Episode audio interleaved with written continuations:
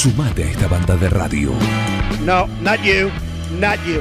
Dejen de reventar las, las guindas, dejen de joder. Che, pero esto se va a la mierda. Yo creo que deberían abrazarse y hermanarse, muchachos. Un plan perfecto. Yo estoy emocionado.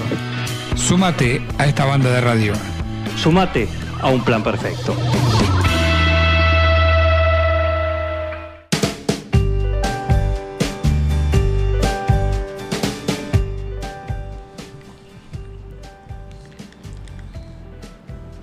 Linda mañana, ¿eh? Qué linda mañana. Estamos acá en un plan perfecto y nos ponemos así, bajamos un poquito el cambio para... Bajó el cambio, ¿eh? ¿Cómo bajó el blue? ¿Viste? Massa lo hizo. Bajó. Hashtag Massa lo hizo. ¿Cuánto está hoy? Ahora 8.90. Uh, mirá. 8.90. ¿eh? Ahí está. Dolarizados. Muy bien. 8.90. Precio de Galver. Aprovechá. Claro, una que la ganga. Galver era 8.99. Entonces sí, precio Galver. Sí. O será el Cyber Monday que termina hoy. Ah, capaz que es eso. Aprovechen. Por ahí es hoy, ¿eh? Aprovechen, como sea. Mañana no existe, ayer ya fue. Lo importante es hoy. ¿Hoy a cuánto está? 8.90. Listo, vayan hoy. Aprovecha. Eh, nosotros vamos a aprovechar para el diván. Tenemos a nuestro especialista. ¿m? Qué lujo tenerlo. Juan Martín Río Pedre. Bienvenido, licenciado, nuestro psicólogo. Buenos días, ¿cómo están? Muy bien, muy bien. ¿Todo en orden? Todo en orden. Perfecto. Ahí acomodando el caos. Perfecto. Acomodando el caos. ¿Hay que acomodar el caos? ¿O hay que. Sí, hay que acomodarlo. o, o hay que. ¿Cómo es? Montarlo. ¿Cómo sería montarlo? Como la ola, ¿viste? Voy a decir la ola. Te subís a la ola y. Y Medio te como lleva. fluir. Te lleva a fluir con, con eso. Con el caos, claro. Como convivir. Es una buena metáfora, sí. Dicen que el... Pénsalo. No, no, está bueno. eh, Es una buena metáfora para darle sentido a la, a la vida. La naturaleza es caos. Entonces, eh, y el ser humano viene a ponerle como un orden. Pero bueno, el caos es necesario. Pero ese, ese, ese orden, porque el ser humano lo quiere ordenado. Sí. O ese caos es el orden que. En definitiva, es el orden que hay. No, el caos es el caos y el orden es el, es el podríamos decir la cultura. Pero lo llevamos, si querés, a un ejemplo más eh, gráfico. Es como, bueno, recién estamos hablando acá del clima. Y el clima es algo que no podemos controlar y es caótico muchas veces. Eh, por- pensemos, por ejemplo, los productores que ahora están empezando a sembrar y, y están ahí que si llueve, si no llueve, si graniza, si se les, viste, eh, perjudica la, la siembra, etcétera. Bueno, Sí. tratan de, de eventualmente instalar un orden que les permita llevar adelante la tarea. Pero sí, el caos es incluso es parte de la confluencia con el orden nuestro hace a, a- a la creatividad del ser humano. Teníamos como. Juan Manuel, buen día, Miguel. Uh, Buen día, buen día. Eh, Buen día, ¿cómo estamos? Si no, Bien, Juan. Martín, si no. Juan, Juan Martín, Pero perdón. yo te- ya te. No hay problema. Si con, no, no te iba a saludar. con Juan está bien. Eh, el universo se originó en un caos, el Big Bang. Sí, así dicen, exacto. Un caos en constante movimiento y desarrollo, tal cual. ¿Me prestás la frase acomodando el caos para hacer una banda post-punk? Sí, por supuesto. Gracias. Acomodando el caos. Este sábado en Dos Locos por el Fútbol. Y Barros Maldito. y Barro Baldito. Produce OP Producciones. Eso es lo bueno del lenguaje, ¿no? Que, que se puede compartir. Es como medio autoritario querer eh, arrogarse o, o querer ser dueño de algo, digamos, de las palabras o de las expresiones. Sí. Hoy planteábamos como, como tema para la, la sesión justamente de, este miércoles de nuestro especialista, eh, ¿cuándo es el momento de ir a un, a un profesional, a un psicólogo? A veces, como decía Miguel, dice, a veces te mandan, a veces te sugieren, pero más que nada de eso, de decir, bueno, a veces uno se niega, dice, ¿para qué? Si no me pasa nada grave. No estoy loco. no estoy loco o no tengo un gran problema. Pero bueno, ¿cuál, cuál Miguel sería el momento? Miguel insiste con no estoy loco. Insiste, sí. Yo recopilo información. Es periodístico. Viene reafirmando eso que no está loco, no sé. Bueno, Ya es como la tercera vez en 60 minutos que lo dice. está con la fantasía de la locura. Eh, capaz que eso es el punk, ¿no? Eh, un poco de locura. Un poco, un poco. El tema de, la terapia es bien complejo porque esto lo decía Carl Jung, un psicoanalista, eh, discípulo de Freud, que a la fecha, incluido, bueno, in- incluso ahora, porque ya falleció Jung, pero por lo menos a mi parecer, seguimos en ese mismo estado de, de situación o de cosas en la cual sabemos muy poco de, del alma humana. Sabemos mucho de muchas cosas, pero como por ejemplo acá Manuel decía eh, eh, el Big Bang, el inicio del universo, sabemos cómo inició el universo, pero no sabemos cómo, cómo somos bien en lo profundo los seres humanos. Entonces eh, es algo bien interesante, pero complejo de manera simultánea. Y con esto que quiero decir que hay, digamos, tantos por qué como y para qué como personas hay en el mundo. Ahí entra en juego la singularidad de cada uno, ¿no? La huella digital para, para pedir ayuda cuando uno se lo sugieren, lo obligan o genuinamente cree que lo necesita. A veces no uno dice, che, no me pasa nada, si no tengo nada, ningún problema, ¿para qué voy a ir? Y a veces justamente es un motivo, ¿no? Para, para ir, justamente que no pase todavía nada o que no tengas ese un estado de, de alerta. Pero, ¿qué factores pueden influir para decir, bueno, ya voy a consultar? Bueno, ahí estarías con la negación, digamos. Eh, que es un mecanismo de, de- primero para organizar la realidad y, y también defensivo. Eh, no me pasa nada, no reconocer los problemas. De hecho, hay patologías que tienen esa característica de, se llama que, digamos, no hay conciencia de la enfermedad. La persona no, no es consciente que- de que tiene una enfermedad. Todo el mundo lo ve menos ella. Y de hecho son patologías que por esta característica son bien, bien difíciles y, hasta bastante peligrosas. Pero bueno, eh, hay ciertos indicadores que pueden ayudar a, a las personas a, a tener, eh, digamos, un atisbo de conciencia y poder eh, eventualmente pedir ayuda, que tiene que ver con cuestiones de, de, de conductas, de síntomas de la vida en general social, eh, ya sea síntomas de ansiedad, tristeza, pero angustia, bueno, los famosos que se han hecho tan famosos en estos últimos tiempos de ataques de pánico, Pánico. que estuvimos hablando.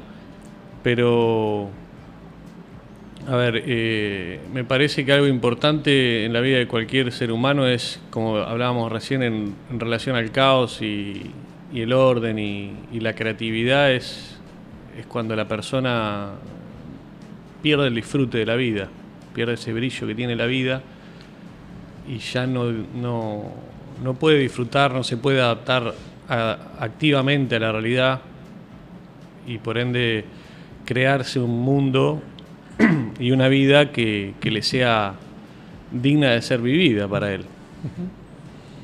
Por eso digo, es, es algo muy personal. Después sí, por supuesto, en, en cuanto a, a- a lo estandarizado o más a lo general, sí hay cuestiones anímicas en relación a, a las distintas emociones, sentimientos que se van dando de manera a veces muy displacentera que hacen que, que una persona se replantee cómo va llevando adelante su vida. Pero bueno, eh, el saber pedir ayuda cuando uno la necesita es un signo de inteligencia también, ¿no? Sin duda. Eh, ¿Y cuál es el tiempo? Porque uno ve, decir, conocer personas, decir, yo hace 20 años que me psicoanalizo, por eso te dicen. Y vos decís, bueno, por ahí, la otra pregunta es eso, eh, hay que hacerlo, como vos decís, todo es personal, ¿no? Pero, eh, ¿eso está bien? Bueno, ahí hay o, una... o eso ya es como, no sé, va por otro lado. Sí, que ya se genera dependencia de alguna forma. Claro. Bueno, es... Creo que no me entraría en, en la columna de hoy la cantidad de ejemplos que se pueden poner, pero ahí vos dijiste alguien que se psicoanaliza y alguien que, que practica el, el psicoanálisis eh, lo practica con un psicoanalista, que no es lo mismo que un psicólogo. Claro. Entonces, digamos que está haciendo otras, por, llamarse de alguna manera, otra terapia. Eh, el psicoanalista es alguien que fue a la Asociación Psicoanalítica Argentina o a, o a la IPA, que es la International Psychoanalysis Association, que es digamos, la Organización Internacional del Psicoanálisis, y, y hizo, digamos, la carrera de psicoanalista, que no necesariamente tiene que ser un psicólogo, puede ser, no sé, eh, un médico, un filósofo, alguien que sí tenga alguna carrera de grado asociada, pero no necesariamente un psicólogo. Bien. El psicólogo eh, es una licenciatura acá en Argentina y practica la psicoterapia, que es distinta al psicoanálisis. Lo que vos planteás es el análisis de... A ver, el psicoanálisis apunta a revertir problemas de salud, pero también a profundizar en, en- en el ser de la persona. Pero 20 años una persona analizándose, bueno, hay casos, eh, es una práctica eh, que puede, puede ser redituable. No, no necesariamente tiene que ser... eh, bueno, vos decías, está bien, está mal. Yo te lo planteo de este modo. si es bueno o es malo. Eso va a depender de la persona. Si esa combinación le es buena o le es mala. Porque eh, pensar lo del bien y el mal a veces nos confunde porque es relativo al tiempo y al lugar. Claro, sí. Pensemos lo que está pasando ahora en Israel. eh, para cierto pueblo ciertas prácticas están bien y para el otro está mal. Entonces, ¿en qué quedamos? Eh, de hecho, lo que estaba bien hace 100 años atrás hoy no está más bien, está mal. Y quizá, esto es espinociano, es, es como pensaba un poco Spinoza, el filósofo, eh, pensar en... Él, él era como, como un químico, pensaba las cuestiones muy químicamente en- y, y por eso pensaba en relación a las combinaciones. Viste que vos en química depende los, las sustancias que combines, vas a tener diferentes reacciones. Entonces él pensaba la vida en ese sentido. Es, eh, Y por eso valoraba las combinaciones de lo bueno y lo malo. Algo que quizá a alguien le es bueno ir al gimnasio o hacer algún otro tipo de, de práctica, le resulta eh, redituable, hay disfrute, hay creatividad. Entonces, quizá por ahí es, es más, digamos, nítido de- o más clarificante pensarlo. Eh, pero voy a lo que dijo Facundo también. Eh, ¿Se corre el riesgo de que sea una dependencia? Inconsciente quizás. Bueno, ahí es Eh. la tarea de, si hablamos de psicoanálisis, del psicoanalista. Hay un concepto, ahora no recuerdo el autor, creo que es argentino, un psicoanalista o, o una psicoanalista, eh, lo llama baluarte, Valva. que es cuando se genera un como un acuerdo inconsciente, inconsciente entre psicoanalista y, y psicoanalizado. Fíjate que ya hablo de psicoanalizado, no hablo de paciente. Es como un acuerdo inconsciente en el cual hay algo que ambos no están viendo y se genera esa situación de, de detenimiento del proceso psicoanalítico. Eh, Se genera, digamos, como, como un acuerdo tácito entre ambos. Pero bueno, es tarea del, del psicoanalista en tal caso eh, revisarlo y poder revertirlo. Por eso Freud planteaba el psicoanálisis, la práctica del psicoanálisis de, de tres patas. O sea, él decía, para que una silla se mantenga, mínimo necesita tres patitas. Si le pones cuatro, mejor, pero tres, dos no puede. Y esas tres patas son la práctica, es decir, el ejercicio de, de- del análisis con un psicoanalizado o un paciente, y el estudio de la teoría, y la tercera pata es el análisis propio. Todo psicoanalista se debe autoanalizar. Y de hecho Freud decía que ningún psicoanalista Mira. va a llegar más lejos con un paciente de lo que pudo él haber llegado, digamos, con sus propios eh, complejos, traumas, propia vida, digamos. ¿Vos haces terapia? Yo sí, eh, tengo mi espacio personal de, de psicoterapia, en donde, bueno, trato de profundizar en mí. de- No con vos mismo. En verdad sí, es conmigo mismo. Ajá, Esto, mira. de hecho, lo planteó Freud en, en los inicios. Él intentó el autoanálisis. Muchas veces decimos, yo me puedo autoanalizar. Sí, pero hasta cierto punto. Tiene un límite.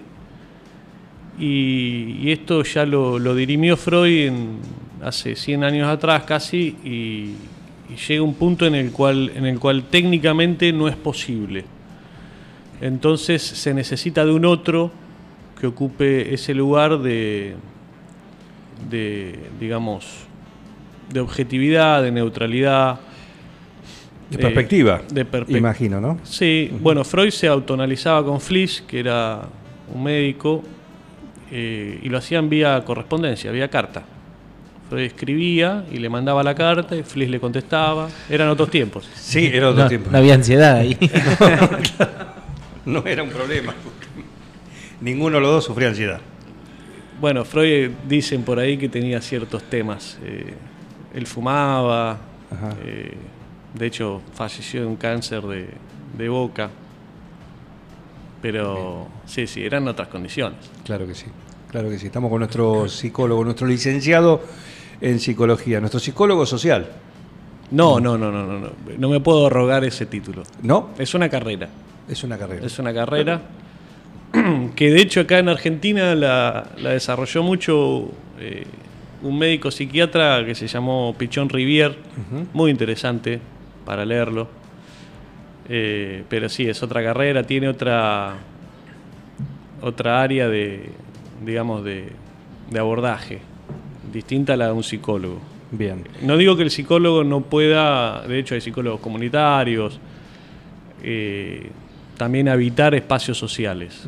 Y de hecho yo siempre abogo para que, para que lo hagamos, para que llevemos nuestra disciplina y, y- y nuestra profesión hacia esos, hacia esos territorios porque creo que, que- que es necesario para la sociedad.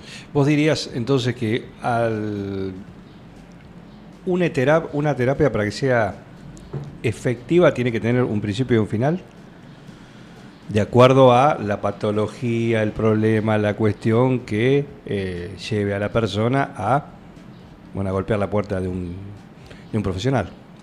Sí, a mí me parece que tiene que tener un objetivo y un horizonte. A veces el horizonte se puede ir corriendo.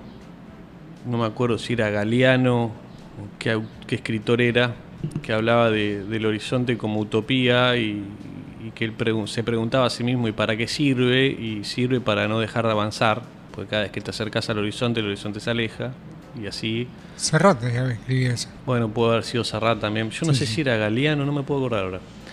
Cuanto más lejos voy para allá, más lejos está. Eh, ¿Cómo sabe de música, Manuel? eh? Eso es bueno. Miguel, Miguel. Eh, Miguel. Se, Bueno. se están autobautizando, ¿viste? Entre los dos. sí, tiene un problema de, de identidades ustedes. sí. Estamos en otra realidad. Pero sí, no, no, nos conocemos igual. Está bien. Sí, sí, sí. Se entiende que es lo, lo Sí, importante. justamente la canción es el horizonte de Serrat.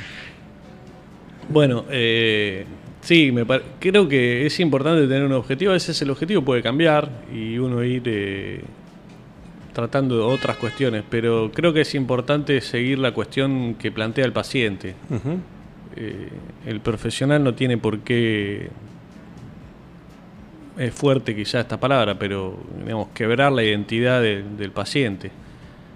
Tiene que eventualmente eh, cooperar con el paciente, eh, rellenar aspectos de la identidad del paciente, poder aportarle creatividad o espacios de, no estereotipados donde el paciente pueda desarrollar su creatividad. Ayudarlo en ese sentido, ¿no? Poder eh, habilitar la creatividad y, y instalarse en su propia vida con un rol activo y adaptativo frente a lo que quiere. ¿Está bien o cuál es tu recomendación? ¿Que una persona se acostumbre a un profesional? Dependiendo a qué te referís con acostumbrarse. Es decir, te sentís cómodo. sí, decís, eso, Mira, claro. me siento cómodo con esta persona. A veces, no sé, a mí a, mí a veces me ha pasado por, por alguna cuestión. Decir, yo acá siento que vengo y no avanzo nada. Y voy con otra persona y sentís que en una, en una sesión avanzaste lo que con el- la otra persona en cuatro no. Bueno, Eh, sí, puede pasar. Es, a Pero ver, bueno, hay que tomar la decisión de decir cambio o hasta acá llegué.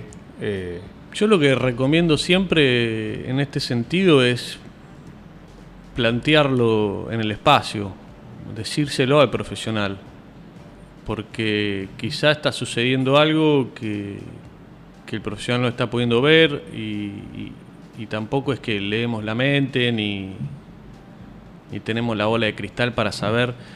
Sí tenemos ciertas herramientas y demás, pero yo siempre sugiero que, que se plantee esta cuestión, ¿no? Y que se eventualmente trabaje sobre eso, qué es lo que está sucediendo de fondo. Pero sí, es muy importante uno, no sé si acostumbrarse, quizás sí poder eh, generar un vínculo de, de confianza con, con el profesional, con el psicólogo. Eh, porque, a ver, uno va a tratar temas como recién arrancábamos hoy, que muchas veces niega, se niega a uno mismo. Entonces, eso quiere decir en algún punto que, que son difíciles de aceptar para, para la persona y, y mínimo uno necesita sentirse tranquilo, seguro, eh, respetado, aceptado. Entonces sí, es- eh, a veces bueno, sucede que por cuestiones de química, de, de vinculación, no hay, eh, no hay digamos, sí, creo que química es, una, es un y sí, puede pasar. buen concepto para... Puede pasar. La- tampoco se trata de ir pasando de un profesional al otro de manera repetida y reiterada. Creo que eso no tampoco está bueno. Y sucede un poco eh, esto de de repente el profesional sentirse como, no sé si limitado es la palabra, pero como decir, bueno, yo te puedo acompañar hasta acá. Lo ideal sería que eh, con tus cuestiones que tenés que trabajar, busques otro profesional. Sí, eso sucede. Y creo que sucede en, en todas las profesiones. Hay veces que, digamos, a veces por cuestiones de, especialidad, imagínate que, no sé, vos vas con un, con un clínico y tenés un problema visual y el clínico te va a decir, bueno, yo llego hasta acá, lo que voy a hacer ahora es derivarte con un oftalmólogo. Cuando el, oftalmólogo te evalúe y vea que lo que está pasando, volvés otra vez y seguimos con, digamos, el tratamiento. Eh, pero bueno, eh, también se trata muchas veces de, de cuestiones de ese estilo, eh, de la especialidad del, del profesional, otras veces son distintas variables que intervienen. Eh, incluso, bueno, hay un libro hablando de Pichón Rivier que se llama Conversaciones con Cito Lema, que está en internet, se puede bajar, está en PDF. Se Sí. llama, mira, hablando de la locura, Vicente Cito Lema, Conversaciones con Enrique Pechón Rivier sobre el arte y la locura. Imperdible este libro, lo súper recomiendo. Es una, es una entrevista desgrabada que hizo Rivier cuando ya estaba en sus últimos años, muy sabia, y plantea todo este tipo de cuestiones eh, bien interesantes, desde los honorarios, la cuestión económica, eh, pero sí, muchas veces, bueno, esto es lo que recién decía en relación a Freud, ¿no? Eh, Uno va a poder avanzar con la terapia de los pacientes hasta donde uno haya podido avanzar con su propia, con su propio análisis. Muy bien. Eh, nos quedamos con esto. En esta sesión, ¿eh?